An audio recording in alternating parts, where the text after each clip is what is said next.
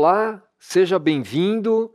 Esse é o Highlights EASD SBD, a cobertura do congresso que aconteceu agora no início de outubro de 2023 em Hamburgo, Alemanha.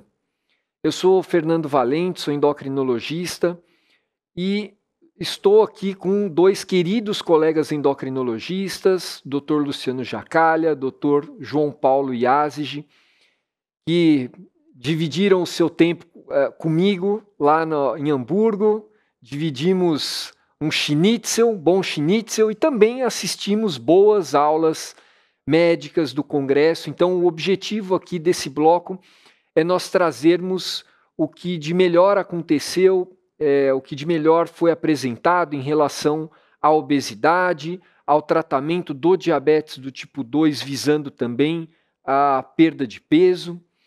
Uh, e eu queria começar aqui trazendo um, um panorama é, interessante em relação à obesidade. Nós sabemos que a obesidade vem aumentando progressivamente em prevalência, mas nós notamos em exames clínicos e, e também conversando com os pacientes que é, as pessoas com obesidade não têm o mesmo perfil metabólico, o mesmo perfil de doenças crônicas, né? E a gente, alguns pesquisadores falam em obesidade metabolicamente saudável. Luciano, existe obesidade metabolicamente saudável? Olá, Fernando. Um prazer estar dividindo contigo e também com o amigo João Paulo essa apresentação. E já aproveito para agradecer a SBD pelo convite e a oportunidade de falar de ciência. É, eu vou usar como exemplo a minha família. Se a gente pegar tias da minha mãe que viviam na Itália com mais de 100 quilos e mais de 100 anos de vida, comendo tudo que tem direito e sem diabetes em 10 gerações, a gente começa a discutir que talvez que sim exista obesidade metabolicamente saudável. O ponto é, claro que vai ter alterações de artrose, de sobrecarga do peso. Né? Mas quando a gente vai analisar a fisiopatologia da obesidade vinculada a transtornos metabólicos, por exemplo, o diabetes tipo 2, a gente aprendeu muito nesse congresso uh, que uh, o acúmulo de gordura em certos tecidos específicos é que vão estar relacionados às alterações que a gente observa em termos glicêmicos, lipídicos, hipertensão, uh, estados pró-inflamatórios, pró-trombóticos. Então, é, quando a gente vai ver por que, que alguns indivíduos apesar do aumento de peso, levam a alterações metabólicas e outros não, o que se discute e foi apresentado no diapositivo que você colocou, vários fatores genéticos que vão interferir na expansibilidade dos diferentes tecidos adiposários. E nessa apresentação teve um aspecto interessante em relação ao tecido é, cutâneo adiposo, que a gente sabe na maioria das pessoas que é protetivo, porque capta o excesso de lípidos circulantes, o que se viu é que dentro desse existem três fenótipos diferentes de células. Existem células que uh, são altamente responsivas à insulina, outras que são neutras e outras que são resistentes à insulina. Então, mesmo no indivíduo que tem a mesma quantidade de tecido gorduroso subcutâneo, pode ter manifestação diferente de outras pessoas. E quando é, a gente acumula mais do que é capaz de é, é, absorver essa gordura, a gente começa a ter problemas quando essa gordura deposita nos órgãos que não deveriam estar depositados. E muito do que a gente aprendeu veio do estudo Direct, que os pesquisadores apresentaram subanálises mostrando que alguns indivíduos que uh, apresentavam remissão do diabetes eram aqueles que tinham maior perda da gordura visceral. E também no mesmo congresso foi apresentado é, dados mostrando onde começa de fato o diabetes tipo 2 ligado à obesidade, onde começa com uma diminuição da captação de glicose pelo tecido muscular esquelético, Uh, e isso envolve uh, ácidos graxos livres chegando em grande quantidade nessa célula, e isso leva a uma ativação da proteína quinase C epsilon, que uh, ativa resíduos treonina do receptor interno do receptor de insulina e bloqueia a dos resíduos de tirosina. Isso impede a entrada de glicose pelos canais GLUT4, não permitindo que essa glicose seja convertida em glicogênio. Esse excesso de glicose vai então ao fígado, uh, e esse fígado, por um processo de lipogênese de novo, gera mais uh, uh, triglicérides e aumenta a liberação de VLDL e isso leva a um aumento da uh, transporte de lípides para outros órgãos, incluindo células beta pancreáticas, e a gente tem um processo de lipotoxicidade. Existe um processo inflamatório hepático, pancreático, e isso está vinculado ao diabetes tipo 2, no longo prazo. Então, o que a gente vê é que o acúmulo de gordura onde não deveria ter é o que está vinculado aos transtornos metabólicos mais do que a quantidade total de gordura corporal. E isso a gente vai ter que fazer uma subanálise de é, tanto genômica como é, proteômica, como metabolômica, para a gente determinar quem são aqueles indivíduos com maior risco de desenvolver, desenvolver doença metabólica no futuro. E nesses indivíduos a gente proceder a um processo de, é, de prevenção dessas doenças e também a escolha terapêutica tem muito a ver com o perfil do paciente. Então, não é mais perder peso, mas sim perder gordura que está em localização ectópica, que está relacionada aos transtornos. Perfeito. Então, o ideal seria a gente identificar precocemente esses indivíduos para evitar o aparecimento do diabetes. E também, uma vez que apareça o diabetes tipo 2, atuar precocemente, visando não só a perda de peso, mas diminuição de gordura visceral. E também precisamos pensar em desfechos cardiovasculares, desfechos renais. E nesse sentido, eu queria que você comentasse, João, de um trabalho que mostrou a utilização do inibidor de SGLT2 com o agonista do GLP1, que são duas classes sabidamente com efeitos benéficos nesses órgãos, é, em é, junção, quer dizer, você atuando de maneira é, conjunta com esses dois fármacos. Conta pra gente o que você assistiu lá. Perfeito. Primeiro, é, olá, Fernando, Luciano, prazer estar com vocês. Obrigado pela SVD, pela, pelo convite de poder fazer essa cobertura com vocês. Esse, esse simpósio, ele, ele, ele demonstrou. Eu vou pegar duas aulas desse simpósio que se chamava Além da Metformina. Então, são estudos de mundo real, que eu acho que isso é interessante, porque o estudo de mundo real ele complementa, ele não substitui, mas ele complementa é, evidências de estudo clínico randomizado. Então, são estudos dinamarqueses, realizados pelo, pelo grupo da Novo Nordisk, que ele avaliou a combinação dessas duas classes terapêuticas que hoje, em outubro de 2023, que é o que tem aqui no Brasil de gold standard, agonista de GLP-1 e inibidor de SGLT2. Quer dizer, na prática clínica é, de consultório, o, o cenário ideal de tratamento medicamentoso seria utilizar a combinação desses dois medicamentos. Mas existem poucas evidências de estudo clínico randomizado com esses dois medicamentos em combinação, principalmente para desfecho cardiovascular ou desfecho renal. E o que esse grupo demonstrou nesse estudo é, de, de, mundo real, tinham 87 mil pessoas, um, um follow-up de cinco anos.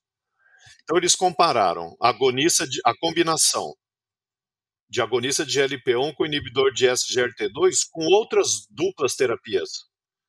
Por exemplo, agonista de GLP-1 com pioglitazona, inibidor de SGLT2 com inibidor de DPP4. E o que foi demonstrado? Primeiro, para desfecho cardiovascular, que o desfecho primário seria hospitalização por insuficiência cardíaca? Sim, a combinação de agonista de GLP-1 com inibidor de SGLT2 reduziu de maneira significativa a hospitalização por, por insuficiência cardíaca quando comparada a outras duplas terapias. Provavelmente impulsionado pelo inibidor de SGLT2, mas hoje em dia nós já sabemos os benefícios de agonista de GLP-1 também em insuficiência cardíaca. É, como desfecho secundário, teve redução de MACE a favor dessa dupla terapia, que é a melhor que existe, e também redução de mortalidade por todas as causas. Então, são evidências de mundo real que nos suportam. Vamos pegar o, o, o resultado desse estudo e trazer para a prática clínica, que sim, nós devemos buscar a utilização dessa dupla terapia, hoje aqui no Brasil, para os pacientes que, que podem, do ponto de vista financeiro, utilizar essa dupla terapia. Inibidor de SGLT2 é mais acessível hoje em dia, agonista de GLP-1 ainda tem a questão financeira. E uma segunda parte do estudo é avaliar desfechos renais. Novamente, a, a dupla terapia de agonista de GLP-1 com inibidor de SGLT2 foi mais é, impactante na redução do risco do paciente evoluir para doença renal em estágio terminal e até para atrasar a redução da taxa de filtração é, glomerular estimada. Para doença renal crônica, todas as duplas terapias são boas, o que nos leva a relembrar que o bom controle glicêmico traz benefício renal também, independente da classe terapêutica. Então, duas evidências de mundo real que é, a, a combinação dessas duas classes terapêuticas, além do controle glicêmico, traz benefício na redução de desfecho cardiovascular e renal. Perfeito. Então, não esquecer de olhar para a glicose, mas também pensar se possível, combinar é, o que temos de melhor em prevenção de eventos cardiovasculares e renais. Luciano, nós temos essas duas classes excelentes, mas já foi aprovada pela Anvisa agora, né, um, novo fármaco agonista dual, GIP e GLP-1. Eu queria que você trouxesse para a gente o que tem de novidade em relação ao GIP. E mais, existe diferença entre o GLP-1 da tirzepatida e da semaglutida? Ok, é, na verdade a gente entrou na era dos multiagonistas. E isso ah, já era previsto que aconteceria porque a gente está atuando agora na fisiopatologia da doença, não só nas consequências, mas na causas.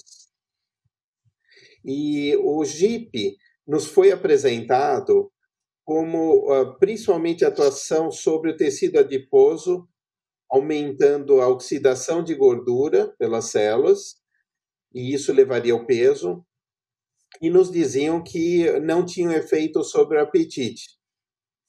Mas os trabalhos recentes têm mostrado exatamente que isso não é a verdade. Uh, existem modelos animais já com nocaute de neurônios cerebrais, principalmente das vias GABAérgicas, mostrando que o GIP é capaz sim de atuar uh, e inibir o apetite numa proporção igual ou até maior que GLP-1.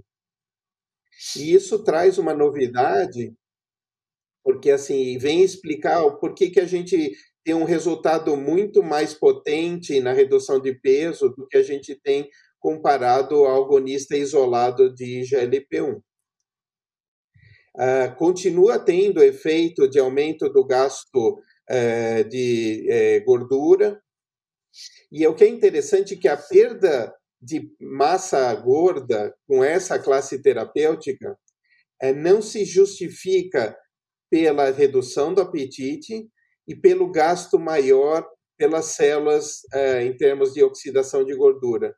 Então, existe inclusive uma discussão, e foi apresentado isso, que poderia o JIP fazer um transporte retrógrado através da, do, da mucosa uh, intestinal, fazendo com que a gordura saísse do nosso organismo pelo intestino. Uh, a próxima etapa de pesquisa deles é que a gente faça agora uma quantificação, talvez uh, com gordura radioativa, uh, pela excreção das fezes. E a segunda questão que você colocou em relação ao GLP-1, sim, de fato, quando a gente usa uh, o agonistas de GLP-1, existem uh, duas vias depois da ligação ao seu receptor. uma das vias, que é o que a gente deseja, é pelo estímulo de AMP cíclico, e isso vai traduzir em todos os efeitos que a gente tem metabólicos em termos de prevenção cardiovascular, renal, redução de apetite, tudo que a gente vê.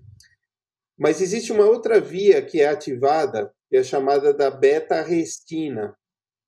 E essa ligação faz com que exista uma internalização do conjunto agonista mais receptor para o intracelular, e esse acoplado acaba sendo degradado e perde a sua eficiência. E o que eles observaram é que o agonista de LP1 da tirzepatida ativa menos a via da beta-restina do que a semaglutida. Isso provavelmente vai fazer com que a semaglutida no futuro tenha uma talvez uma modificação da sua estrutura molecular para que beneficie mais a via da MP cíclico do que da beta-restina. Então, os próximos agonistas que a gente tiver, eles vão ter que focar basicamente nisso. É, e lembrando que esse fenômeno da beta-restina está ligado às proteínas acopladas aos receptores G, é, que são tanto de GLP-1 quanto de GIP. Então, isso abre uma porta de oportunidades para os diversos multiagonistas que a gente vai ter daqui para frente. Luciano, os resultados com a tirzepatida realmente são bastante impactantes, mas nem todos respondem de maneira é, homogênea. Né? Por que é que a resposta aos hormônios incretínicos é tão diferente entre as pessoas? Bom, é, eu estive na, na, uma das últimas apresentações do Congresso, só com 18 pessoas presentes, é, 18 bravos guerreiros, e que se discutiu as variantes que a gente tem em termos de receptores de GLP-1 e a gente tem pelo menos 100 subtipos de receptor e, e que tem uh, diferentes uh, efeitos que vão decorrer de uma capacidade de ligação agonista diferente, uma quantidade de pressão na membrana celular diferente, uma capacidade de ativação intracelular é, diferente, lembrando que as vias intracelulares pós-ligação do receptor, com ativação de segundos mensageiros, ainda não é plenamente conhecido pelos incretínicos, como, assim como a gente já sabe muito bem para a insulina. Então, dependendo do subtipo genotípico que o paciente tiver, ele vai ter uma resposta diferente ao agonista. E quando a gente fala em redução de peso, a gente tem que lembrar, e isso é uma coisa importante, uh, e que eu critico muitas vezes que colocam, quando dizem que ah, existe uma perda de 21% do peso, existem indivíduos que perdem 30%, existem indivíduos que perdem 10%, e existem indivíduos que não respondem. Nesses subtipos tem inclusive receptores que não são responsivos aos agonistas. Existem também subtipos de receptores que são hiperresponsivos. E, e, na verdade, esses indivíduos acabam nem precisando de tratamento, porque são indivíduos naturalmente magros e resistentes ao desenvolvimento de diabetes tipo 2.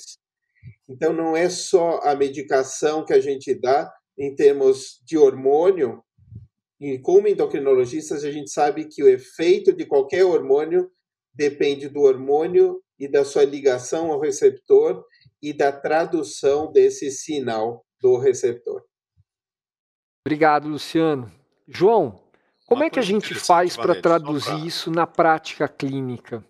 Saber quem é que vai responder, quem não vai. Como é que a gente faz para escolher o antidiabético, para finalizar? Essa aí é a medicina de precisão. É o que a gente tenta fazer todos os dias no consultório e, ou no ambulatório do SUS, que seja, né? Que é, tem que ser preciso na escolha do medicamento.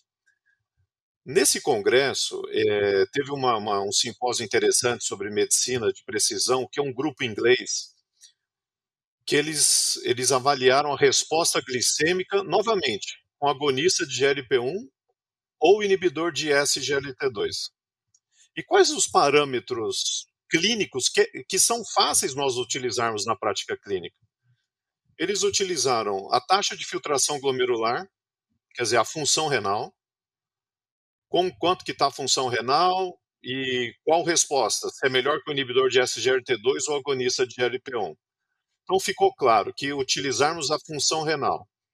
Função renal normal, o inibidor de SGLT2 tem uma resposta melhor, porque é um medicamento que depende da glicose filtrada. Conforme vai piorando a função renal, o inibidor de SGLT2 ele perde a sua eficácia glicêmica, porém não perde o benefício cardiovascular e renal. É, também na questão de sexo, é, ali no, no na, na, avaliação de quem responde melhor a inibidor de SGLT2 ou agonista de GLP-1. Esse grupo inglês chegou à conclusão que os homens respondem melhor ao inibidor de SGLT2 e que as mulheres respondem melhor ao agonista de GLP-1. Logicamente, isso é um estudo, novamente, de, de observacional, cinco anos de acompanhamento. Né? Ele até, o, o palestrante, ele mostrou um caso clínico e e pôs com uma hemoglobina glicada alta, um paciente com obesidade, com alto risco cardiovascular, e qual dos dois medicamentos utilizar.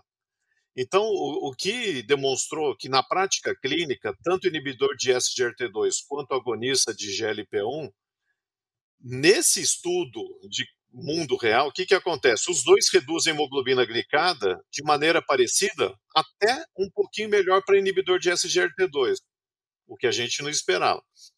Acha sempre que o agonista de GLP-1, aqui ainda como agonista apenas de GLP-1, né, sem falar em coagonista, é, e na questão do peso também.